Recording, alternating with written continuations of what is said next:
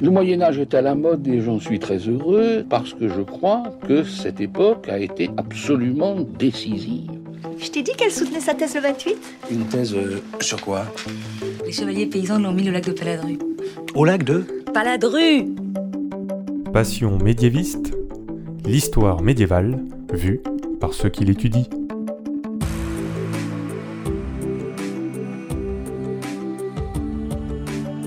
Est-ce que vous savez tout du Moyen Âge Mais d'abord, qu'est-ce que le Moyen Âge En général, on dit que c'est une période de 1000 ans, de l'année 500 à l'année 1500.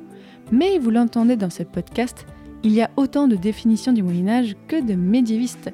Je m'appelle Fanny Cohen-Moreau et dans ce podcast, je reçois des jeunes médiévistes, des personnes qui étudient le Moyen Âge en master ou en thèse, pour qu'ils vous racontent leurs recherches passionnantes et qu'ils vous donnent envie d'en savoir plus sur cette belle période. Épisode 55. Pierre-Luc et la philosophie au XIIIe siècle. C'est parti. Excuse-moi, mais euh, il y a des gens que, que ça intéresse? Bonjour à toutes et à tous. Au moment où sort cet épisode, nous sommes en septembre 2021. Donc, en cette ambiance de rentrée toujours compliquée, je vous propose un épisode un peu plus scolaire et théorique, mais toujours sur un sujet très intéressant, bien sûr. Et pour ça, j'ai le plaisir de recevoir Pierre-Luc Desjardins. Bonjour Pierre-Luc. Bonjour. Alors Pierre-Luc, j'ai une grande nouveauté avec toi. C'est parce que tu es la première personne que je reçois qui est en thèse de philosophie, déjà, et tu es le premier Canadien que je reçois dans ce podcast. Un Donc- grand honneur. bah, un grand honneur pour moi surtout. Parce que Pierre-Luc, donc tu fais une thèse de philosophie, alors sur le sujet, attention, il y a du latin, Ginito Imaginis, physique et noétique chez Maître Eckhart. Si vous n'avez pas compris, vous inquiétez pas, on va tout vous expliquer. Tu es donc sous la direction de David Pichet à l'Université de Montréal, donc depuis 2013. Donc vraiment, Pierre-Luc, je suis très très contente de te recevoir aujourd'hui. On va parler philosophie médiévale, on va parler voilà de plein de courants euh, intellectuels et on va expliquer tout ça euh, aux auditeurs et auditrices. Alors première question déjà Pierre-Luc, qu'est-ce qui t'a amené à faire des études pour étudier l'histoire médiévale?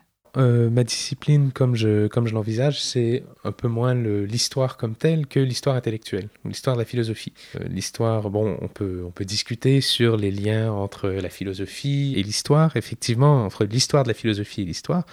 Euh, de fait, la, réflexion philosophique prend toujours place dans une société. Ceci dit, pour moi, c'est vraiment euh, histoire de la philosophie. D'ailleurs, ma thèse prend très peu en compte l'état de la société à l'époque.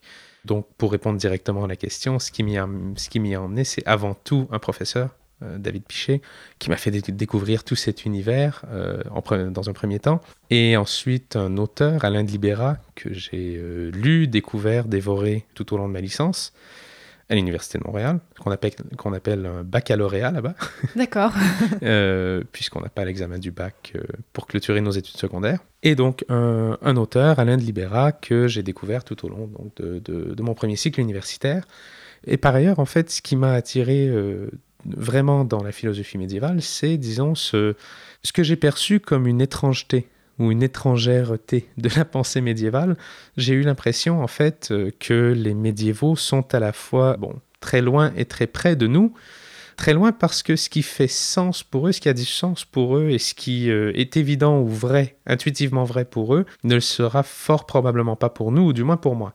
Et tout de même, tout de même, c'est une société qui, euh, on, voit la continuité logique des développements qui ont pu mener à la nôtre à partir de la leur. Oui, voilà, moi je trouve ça aussi très intéressant de se dire, mais c'est nos. Enfin, c'est les mêmes espaces géographiques par rapport, bon là par rapport à l'Europe, mais des- avec des repères moraux et sociaux qui n'ont rien à voir Oui. avec les nôtres. Donc parfois, c'est pour ça on dit, mais pourquoi ils vivaient comme ça? Mais oui, mais parce que on n'a pas les mêmes codes qu'eux. Et donc Pierre-Luc, donc tu travailles. On va en parler sur notamment Maître Eckhart. Et donc, pourquoi avoir choisi ce sujet en particulier? Pourquoi Maître Eckhart Euh, Bon, je vais, je vais répondre en faisant long détour. Initialement, ce qui m'intéressait vraiment, c'était euh, la philosophie allemande.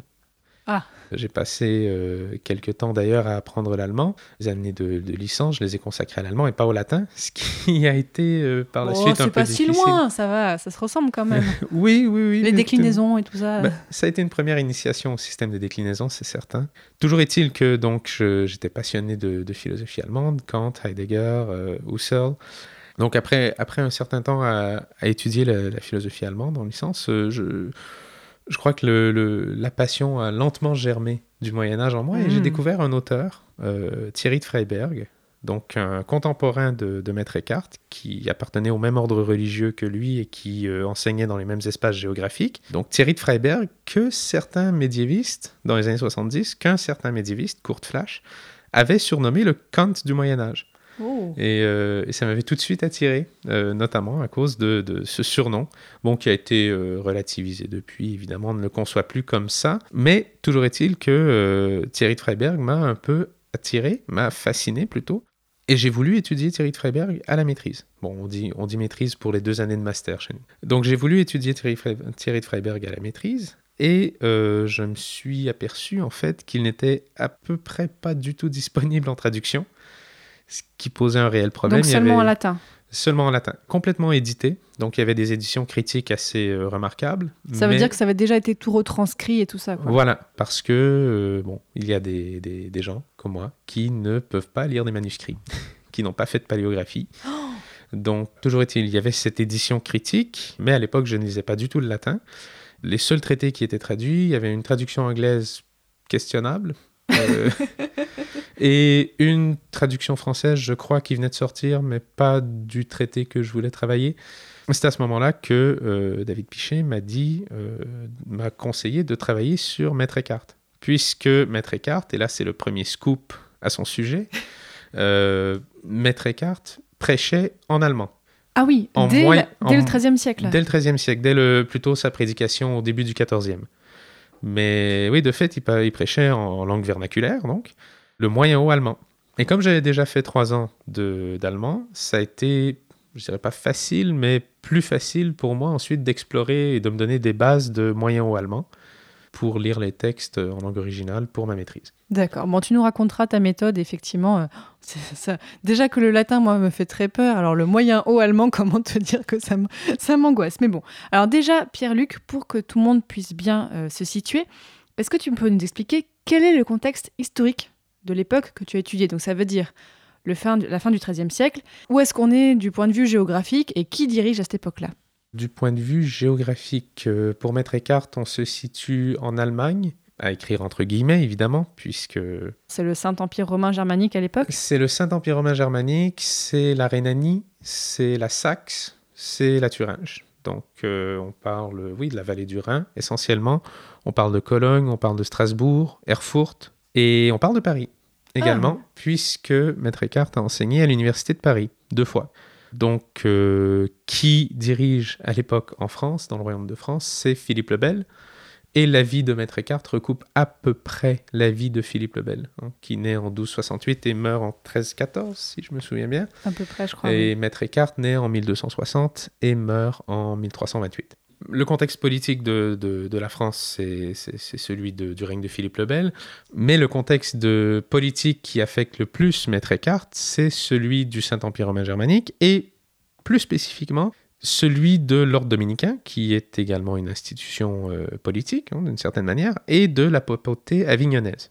C'est surtout ça qui va influencer euh, sa vie, qui va avoir un impact majeur sur sa vie du point de vue sociétal politique.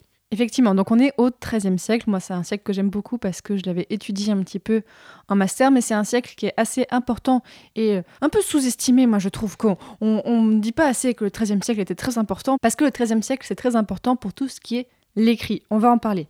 Et du point de vue intellectuel et philosophique, quels sont les grands sujets qui occupent les esprits à l'époque, donc à la fin du XIIIe siècle? Quels sont les courants un petit peu intellectuels? Les grands courants de pensée, il y en a plusieurs. Disons que euh, les deux courants dominants sont le néoplatonisme et l'aristotélisme. Et euh, évidemment, on va ajouter à ça euh, les pères de l'Église, hein, les pères latins, avec Saint Augustin en tête, évidemment. Ce sont probablement les plus marquants en termes de, de s'il faut classifier. Alors, le néoplatonisme, c'est au fond la dernière grande synthèse théorique de l'Antiquité, avec un penseur qui s'appelle Plotin notamment, qui lui ne se disait pas néoplatonicien mais platonicien, euh, mais tout de même qui va euh, créer un système de pensée à partir de, de la pensée de Platon, mais qui va intégrer également des éléments de, euh, des stoïciens, des épicuriens, d'Aristote, et qui va essayer de créer un grand système qui va donner un, dernier vent de fraîcheur à la philosophie grecque à l'époque où, où le christianisme prend de plus en plus d'importance, et qui va, euh, qui va par ailleurs être repris par les penseurs chrétiens. Donc par exemple, quelles sont une des grandes idées de ce mouvement? Une des grandes idées de ce mouvement, essentiellement, c'est celle de l'unité. Euh, L'univers est conçu comme quelque chose qui tend vers l'unité la plus pure. L'univers a pour origine cette unité et qu'il tend à y retourner. Et du coup, l'aristotélisme, qu'est-ce qu'on voit comme différence? L'aristotélisme va accorder, euh, c'est généralement ce qu'on va dire, l'aristotélisme accorde un peu plus d'importance à la physique, à la nature, au monde euh, sublunaire, comme dirait Aristote, donc le, monde qui euh, obéit aux règles de la physique que l'on connaît et qui sont valables seulement dans le- les sphères sous la Lune.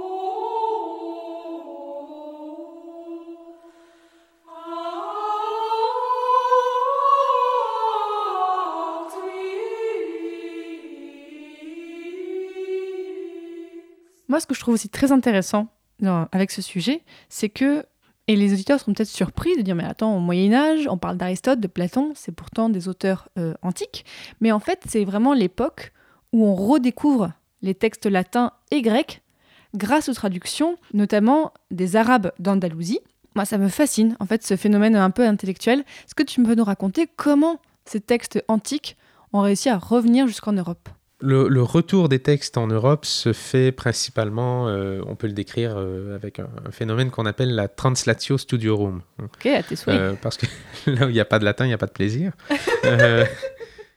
Donc la translatio studiorum, translatio en latin signifie autant transfert, au sens d'un déplacement géographique, que traduction.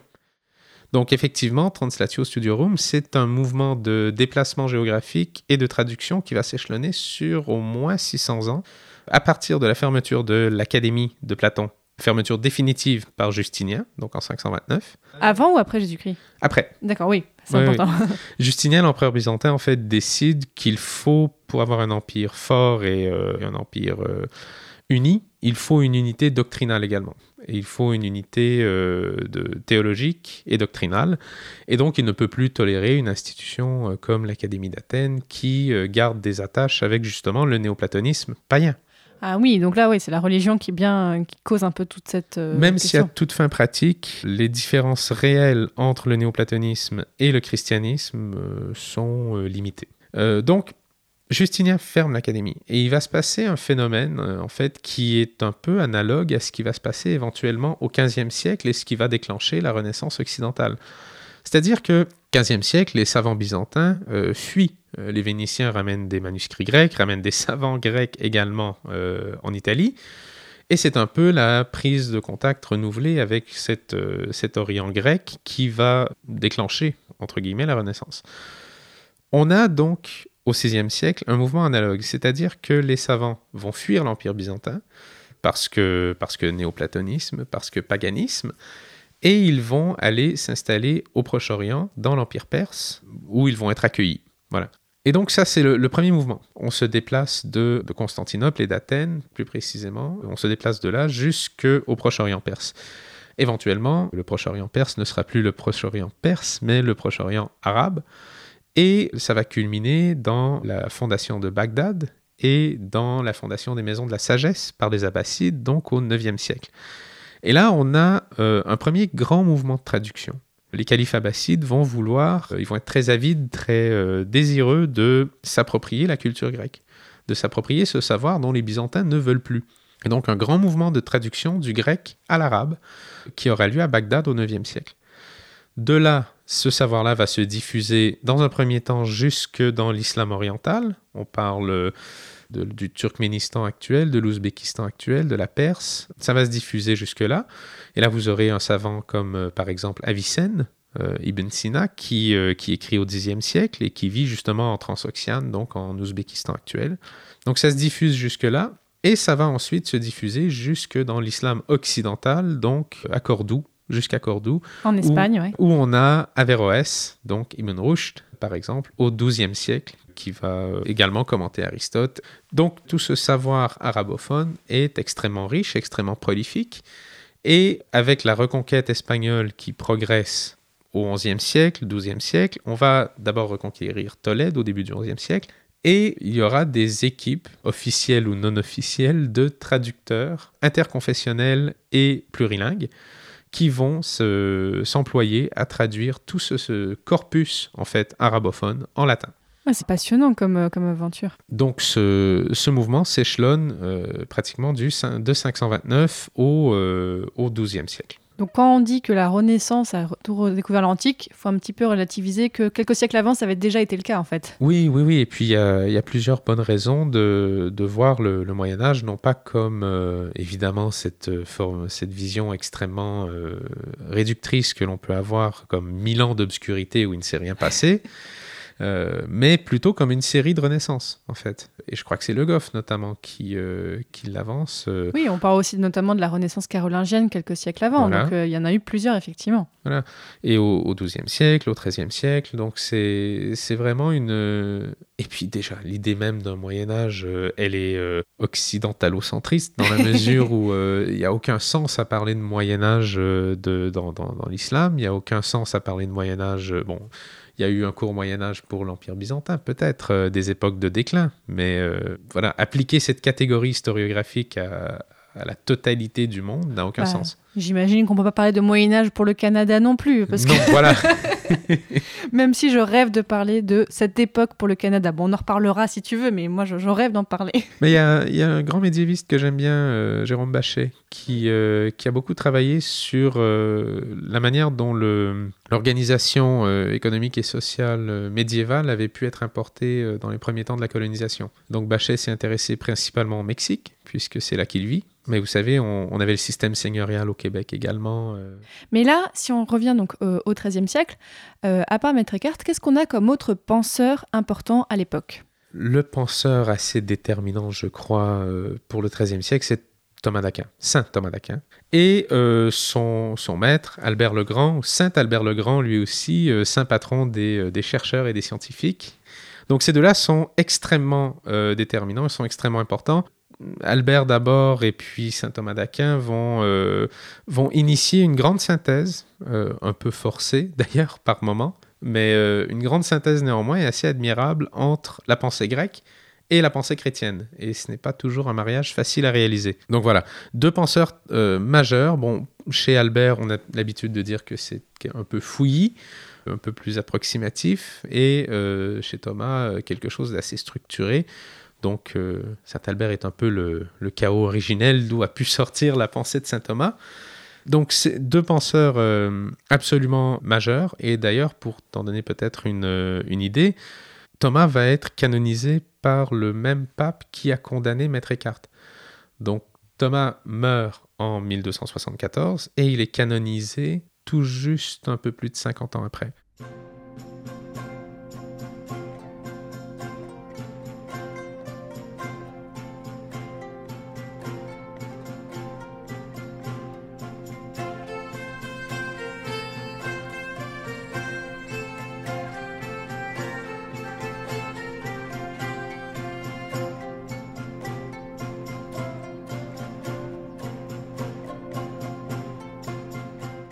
Comment s'inscrit Maître Eckhart dans ce sujet? On a commencé à en parler tout à l'heure. Raconte-nous un peu qui était euh, Maître Eckhart et sur quoi porte sa pensée.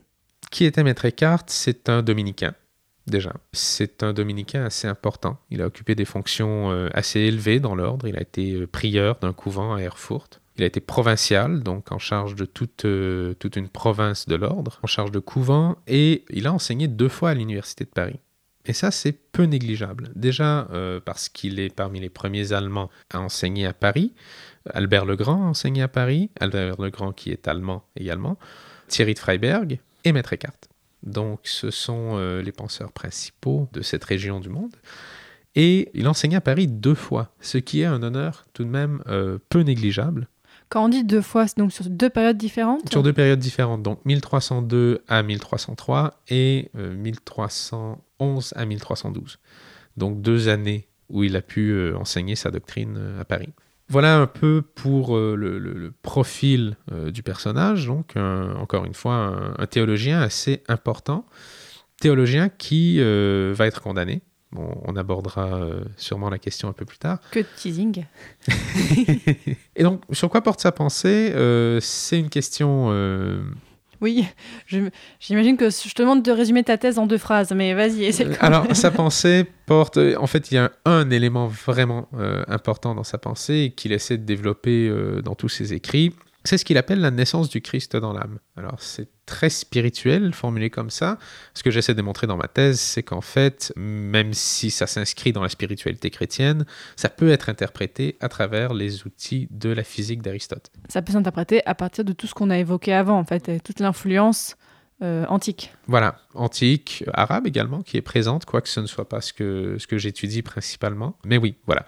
Donc, la naissance du Christ dans l'âme, qu'est-ce que ça signifie? Ça signifie que Maître Eckhart, en fait, reprend un thème qui était cher au père grec de l'Église, c'est-à-dire le thème qu'on appelle la divinisation de l'homme. L'homme pourrait, en adoptant une certaine pratique morale, en adoptant certaines qualités morales précises, pourrait devenir Dieu lui-même Identique à Dieu lui-même plutôt. Ah ouais, c'est gros level quand même. Oui. On se demande pourquoi il a été condamné. Oui, j'imagine que dans l'église, on ne devait pas être euh, tout à fait d'accord avec ce qu'il disait. C'est assez complexe parce qu'il a enseigné ça toute sa vie. Il a enseigné ça toute sa vie et c'est seulement à la fin qu'il a commencé à être inquiété.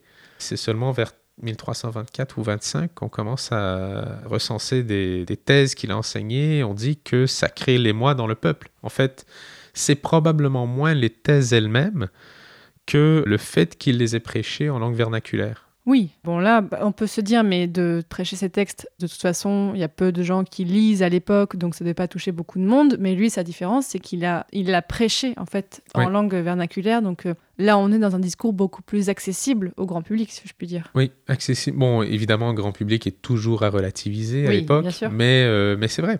Il y, a, il y a beaucoup d'encre qui a coulé au sujet de la condamnation de Maître Eckhart, les vraies raisons, certains postulent des raisons un peu plus politiques. Moi, je me satisfais de l'étude de- du contenu doctrinal de la condamnation, puisqu'il y a vraiment euh, des choses euh, qui me semblent poser problème, hein, euh, étant extérieur à tout ça. Ceci dit, il y a des gens pour qui c'est vraiment important. Tu sais, il y a une Eckhart Society qui existe, Encore aujourd'hui, là, au XXIe siècle? Ah il y a une ouais, Eckhart Society qui avait fait pression pour que la condamnation soit levée. Et, et le, le Vatican leur a répondu, euh, j'oublie la réponse exacte, mais quelque chose comme le fait que ça ne servait pas à, grand-chose de lever l'acte de condamnation parce que ce n'est pas l'œuvre au complet qui a été condamnée, mais certaines propositions précises, et ce n'est pas le penseur lui-même qui a été euh, rejeté. Oui, on peut se dire pourquoi il n'a été condamné finalement qu'à la fin et aussi pourquoi l'Église a toléré ces textes et cette façon de penser pendant plusieurs décennies quand même. Mais une des thèses euh, qu'on pouvait explorer, euh, c'était l'idée que dans, le, dans la traduction, encore une fois, puisque traduire c'est toujours trahir, dans la traduction du latin qui est sa langue philosophique à l'allemand qui n'est pas du tout une langue philosophique, euh, d'ailleurs pas avant Kant, et même chez Kant c'est assez pénible puisque Kant invente des mots pour pouvoir s'exprimer. Mais c'est pas une spécialité de l'allemand ça d'inventer des mots Oui, mais disons que voilà, à l'époque où Kant écrit, on n'a pas encore, euh, on n'a pas encore une langue euh, figée, euh, pas figée, mais disons euh, structurée pour la pensée philosophique. Et donc c'est a fortiori vrai euh, de Maître Eckhart. On n'a pas une langue philosophique. Certains vont dire donc que dans la traduction, il y a quelque chose qui se perd, il y a quelque chose de des thèses qui peuvent sembler tout à fait normales en latin prennent un ton radical en allemand. Je suis pas tout à fait d'accord avec cette idée-là, puisque, euh, encore une fois, bah, pour revenir à la question de l'éternité du monde, il triche un peu dans sa défense du fait que le monde n'est pas éternel. L'éternité du monde, c'est une thèse qui a été condamnée en 1277. Donc, le- la condamnation de Maître Eckhart, c'est ce que défend Alain de Libera euh, dans un livre que, que tous devraient lire, Pensez au Moyen Âge. Je mettrai le- la référence dans la description de l'épisode hein, si ça vous intéresse. Alain de Libera nous dit qu'il il faut, il faut tout de même voir le- la condamnation de Maître Eckhart dans la continuité de la condamnation de 1277. Oui, en fait, c'était pas nouveau euh, comme au début du XIVe siècle, l'Église s'est pas réveillée en disant Oh là là, mais dis donc, celui-là dit n'importe quoi. Non, Non, il l'avait déjà dans leur radar depuis un moment. Oui, oui, oui. Mais en 1277, voilà, on, on condamne, euh, on condamne les philosophes de la faculté des arts de Paris. On condamne un ensemble de thèses liées à euh, certaines conceptions de l'autonomie que pourrait ou devrait avoir la philosophie par rapport à la théologie. C'est surtout ça qui est... euh, et une éthique qui en découle. Tu nous as parlé que Maître Eckhart enseignait la philosophie à Paris, donc à la fin du XIIIe siècle. Mais raconte-nous, qu'est-ce que ça veut dire enseigner la philosophie à la fin du XIIIe siècle? Est-ce qu'il y a des écoles? Comment ça se passe? L'enseignement euh, de la philosophie au XIIIe siècle, il est essentiellement universitaire. Donc l'université, il faut la concevoir comme une corporation, avant tout. Université, euh, ce qu'on appelle université à l'époque, euh, c'est une abréviation en fait d'une formule qui est la suivante, c'est Universitas Magistrorum et Scholarium. Donc la totalité du corps constitué par les maîtres et les élèves. Essentiellement, l'université à l'époque, ce qui la caractérise, c'est le fait qu'elle est divisée en quatre facultés. Il y a une faculté propédeutique, donc par laquelle tout le monde passe, par laquelle tout le monde doit euh, passer, faire, euh, tout le monde doit y faire un saut de 6 à 8 ans. Ah ouais, donc euh, Un court saut de 6 à 8 ans pour euh, ensuite être autorisé à étudier euh, ou bien la médecine, ou bien le droit, ou bien la théologie. Donc, euh, il faut d'abord un, co- un corps général de 6 à 8 ans pour après pouvoir prendre l'aspect, en fait. Voilà. Et cette faculté par laquelle tout le monde doit passer, c'est la faculté des arts, c'est-à-dire la faculté des arts libéraux, où on enseigne la philosophie. Donc la philosophie, qu'est-ce que ça signifie concrètement à cette époque-là, ou plutôt l'idéal du philosophe à cette époque-là? Le philosophe, c'est le maître essar, c'est le, celui qui enseigne donc essentiellement la grammaire, la logique et la rhétorique, ce sont les arts du langage, et dans une moindre mesure, euh, l'éthique et éventuellement la physique. Et quand on dit aussi université, on sait à peu près combien il y avait de personnes. J'imagine qu'on est loin des gros effectifs d'aujourd'hui. En fait, il faut voir que l'université, c'est un organe de formation intellectuelle pour une élite qui devait servir à l'administration de l'Église. Il faut voir d'un côté que l'Église, c'est une institution politique et c'est une institution administrative qui a ses exigences en termes de savoir intellectuel. Il faut euh, que son élite soit formée, autrement dit. Et euh, on renoue ici avec l'idée de, de savoir-pouvoir chez, chez Foucault. On renoue avec l'idée que le savoir se développe dans le giron d'institutions de pouvoir qui peuvent permettre son développement. Donc, on n'a que des religieux, en fait, à l'université? On a essentiellement des clercs, Oui. pas tous, euh, donc pas tous dans des ordres, Et un clerc, c'est un religieux qui... qui n'obéit pas à une règle monastique euh, précise, un religieux séculier, on va dire, donc un religieux qui fait partie justement de cette administration euh, temporelle de l'Église. Oui, Donc- voilà, c'est un petit peu le stade 1, en fait, de, d'un religieux, être un Voilà. clerc. Et comment se passe la condamnation de Maître Eckhart? C'est un, un acte qui est émis de manière posthume, déjà. Il va mourir avant d'en voir, euh, de voir la fin de son procès. Il va se défendre. Il y a plusieurs, euh, une série de, de plusieurs euh, accusations qui vont être formulées. Alors, des, on, on prend, on recense des thèses qu'il a enseignées, des thèses qu'il a écrites, et on, on dit, bon, ça, ça rend un son hérétique, ou ça, c'est clairement hérétique. Ultimement, l'acte final va condamner comme hérétique 17 thèses et comme potentiellement hérétique 11 autres thèses. Alors selon moi, ce qui est vraiment potentiellement douteux, et ce qu'il l'était également pour les censeurs euh, de, Cologne, puisque c'est à Cologne que son procès a lieu, ce qui sera vraiment problématique, c'est sa réponse au problème de l'éternité du monde, effectivement, qui essaie de sauver en quelque sorte la chèvre et le chou. Mais en fait, qui essaie de, de préserver euh, la défense grecque de l'éternité du monde et, euh, à la- et le christianisme, euh, l'orthodoxie chrétienne qui, qui défend la création. Donc, il va nous dire que le monde a été créé dans l'éternité. Oui, c'est subtil. C'est subtil et ça ne va pas échapper aux censeurs. Également, bon, cette idée de divinisation de l'homme qui a quelque chose d'assez choquant. Peut-être pour la chrétienté latine, hein, parce que, encore une fois, c'est une idée qui est chez les pères grecs. Mais c'est une idée à laquelle les, les latins ne sont certainement pas habitués. Et c'est une idée qui évoque euh, voilà, l'hellénisme, qui évoque euh, voilà, le néoplatonisme également, donc euh, une pensée païenne. Mais on peut demander quoi? Ce qu'on veut. Non mais oui, mais quoi par exemple? Mais c'est intime ça En plus, ça vous concerne. Mais quoi? Qu'est-ce que j'ai fait encore? Mais rien, vous avez rien fait. Bah, qu'est-ce que vous allez vous plaindre à l'autre là? Mais je ne me plains pas, figurez-vous. Ça vous surprendra peut-être, mais je lui dis que je suis plutôt heureuse avec vous. Mais qu'est-ce que ça peut lui foutre? Il m'écoute. Parce que je mets de la ferveur, je joins les mains, je me concentre sur ma foi. Votre foi? Ah non, mais s'il vous plaît, ça fait même pas six mois que vous savez qu'il existe, le Dieu unique. Oui, mais moi, ça me plaît. Je dirais même que ça me correspond.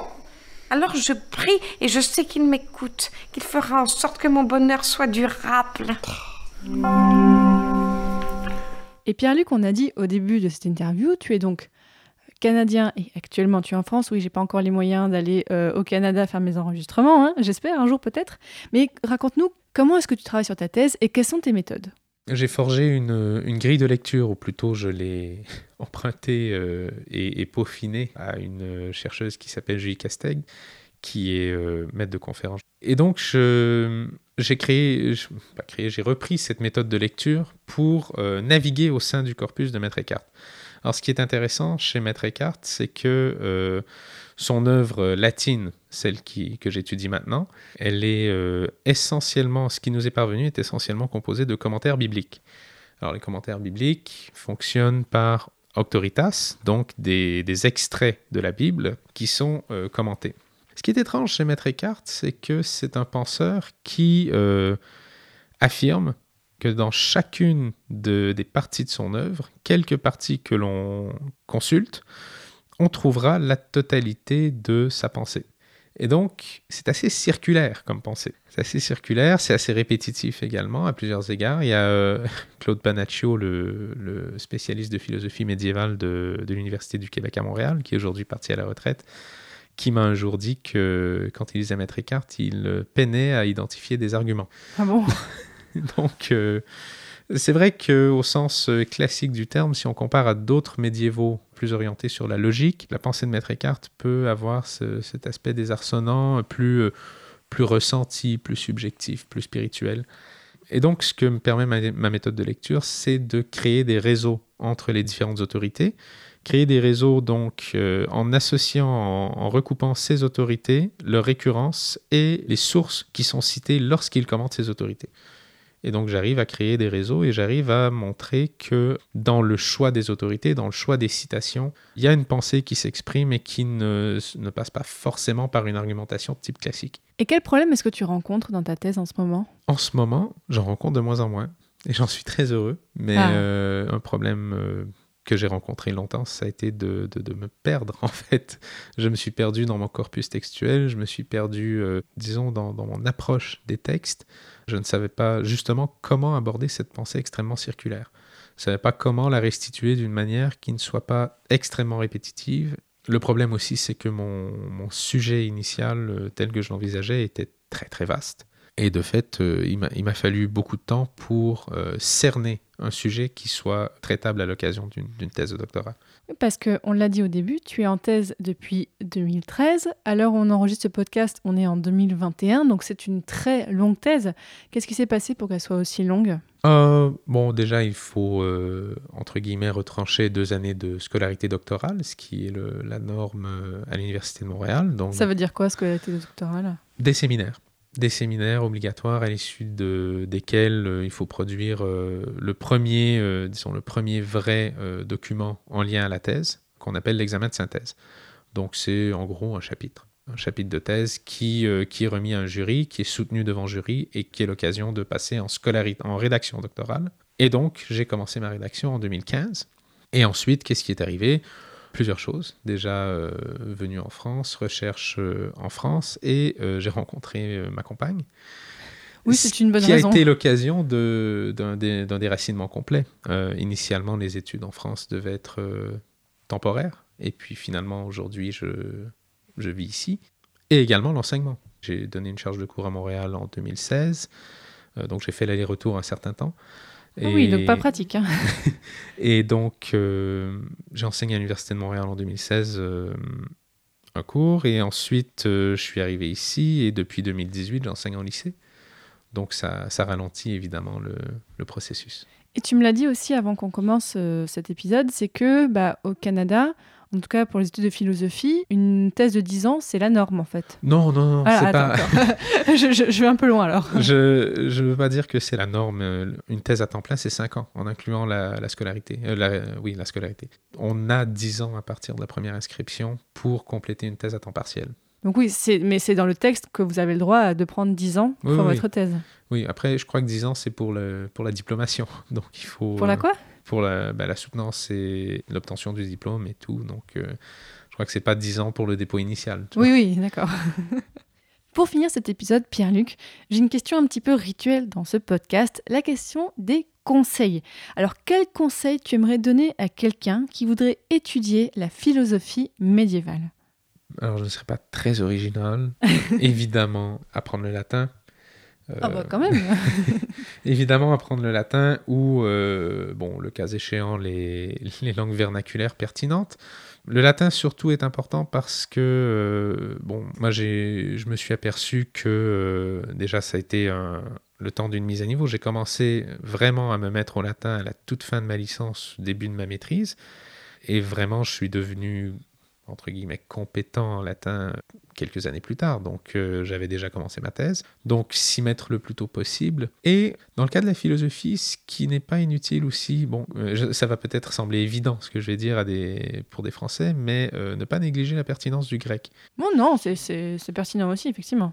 Chez nous, c'est plutôt de, l'ordre de la coutume de faire latin et grec en même temps, mais comme de toute manière, on n'a pas l'opportunité de faire des langues anciennes avant l'université, on peut faire du latin sans faire du grec, puisque voilà, on ne peut pas tout apprendre non plus d'un seul coup. Donc ne pas négliger la pertinence du grec, ne pas négliger la pertinence de cette capacité à lire euh, les anciens dans le texte également, pas seulement les médiévaux et ceux qu'on est... euh, qu'on étudie directement. Et cette maîtrise du latin, elle permet ensuite de se confronter aux manuscrits et de ne pas être astreint aux éditions critiques comme, euh, comme je le suis.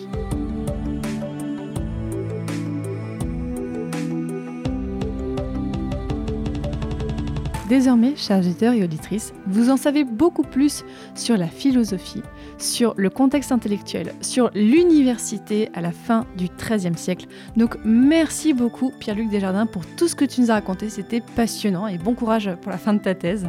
Merci. Les auditeurs et auditrices, si vous voulez en savoir plus, si vous voulez des conseils de lecture sur le sujet, allez sur le site passionmédiéviste.fr où donc vous trouverez un article lié à cet épisode qui vous permettra donc d'avoir tous ces détails. On vous mettra voilà plein plein de références, n'hésitez pas à aller voir et profitez d'être sur le site pour aller voir les autres épisodes de Passion médiéviste. Voilà, là on était à l'épisode 55, il y en a plein d'autres. Allez écouter même les autres formats, euh, donc le format Super Joute Royal, le format Rencontre. Je fais plein d'épisodes en lien avec le Moyen Âge. Allez écouter tout ça.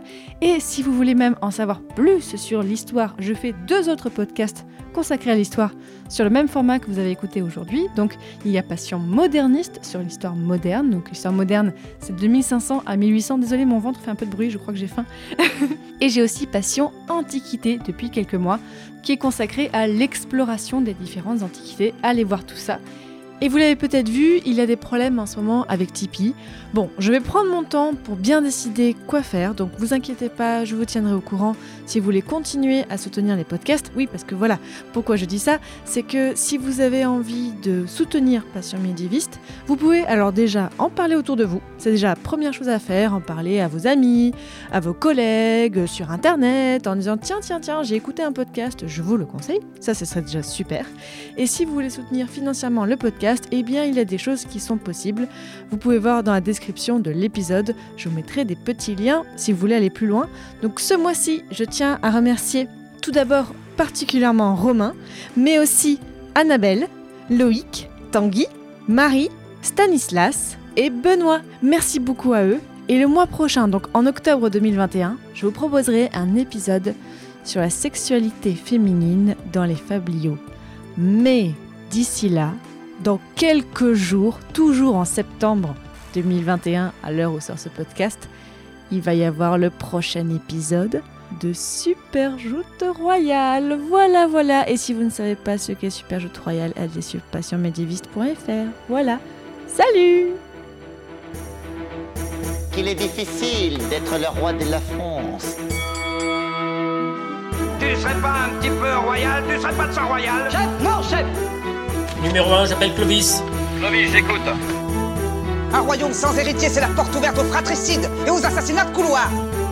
C'est moi le roi, le roi, le roi Bon, et là, on n'a rien à dire de positif encore sur Philippe le Bel Alors c'est loin, loin, loin d'être positif, mais Ah, euh, le, ah, bah, désolé, Euh, le règne de Philippe le Bel se termine quand même sur l'affaire de la tour de Nesle. Oh. Attention. Alors en fait, euh, le roi a trois fils qui sont tous les trois mariés et donc il a trois brus, trois belles-filles. Et euh, les belles-filles sont accusées d'adultère Oh là là. par Isabelle, la reine d'Angleterre, qui est également la fille et la seule fille de Philippe le Bel. Alors en fait, c'est un peu plus compliqué que ça. Disons que euh, Isabelle, la reine d'Angleterre, aurait offert des aumônières parce qu'elle soupçonnait ses belles-sœurs de coucher à côté. Euh, elle aurait off- offert des aumônières. C'est quoi des aumônières? Des aumônières, c'est des petits sacs à main qu'on peut porter à la ceinture. C'est Oh, c'est plus simple. C'est pratique. Voilà, très pratique. Donc, euh, surtout quand on n'a pas de poche, c'est d'autant plus pratique. Ah, mais les robes sans poche, ça sent. Ah, mais c'est terrible les robes sans poche. Ouais. Donc en fait, Isabelle aurait offert, un peu soupçonneuse, aurait offert des aumônières à ses belles-sœurs, et en fait, les aumônières se seraient retrouvées à la ceinture des frères Donnet. Et Donc, donc, ce, sont, euh, ce sont des chevaliers euh, qui sont à la cour, et en fait, on conclut à un adultère de deux princesses sur trois.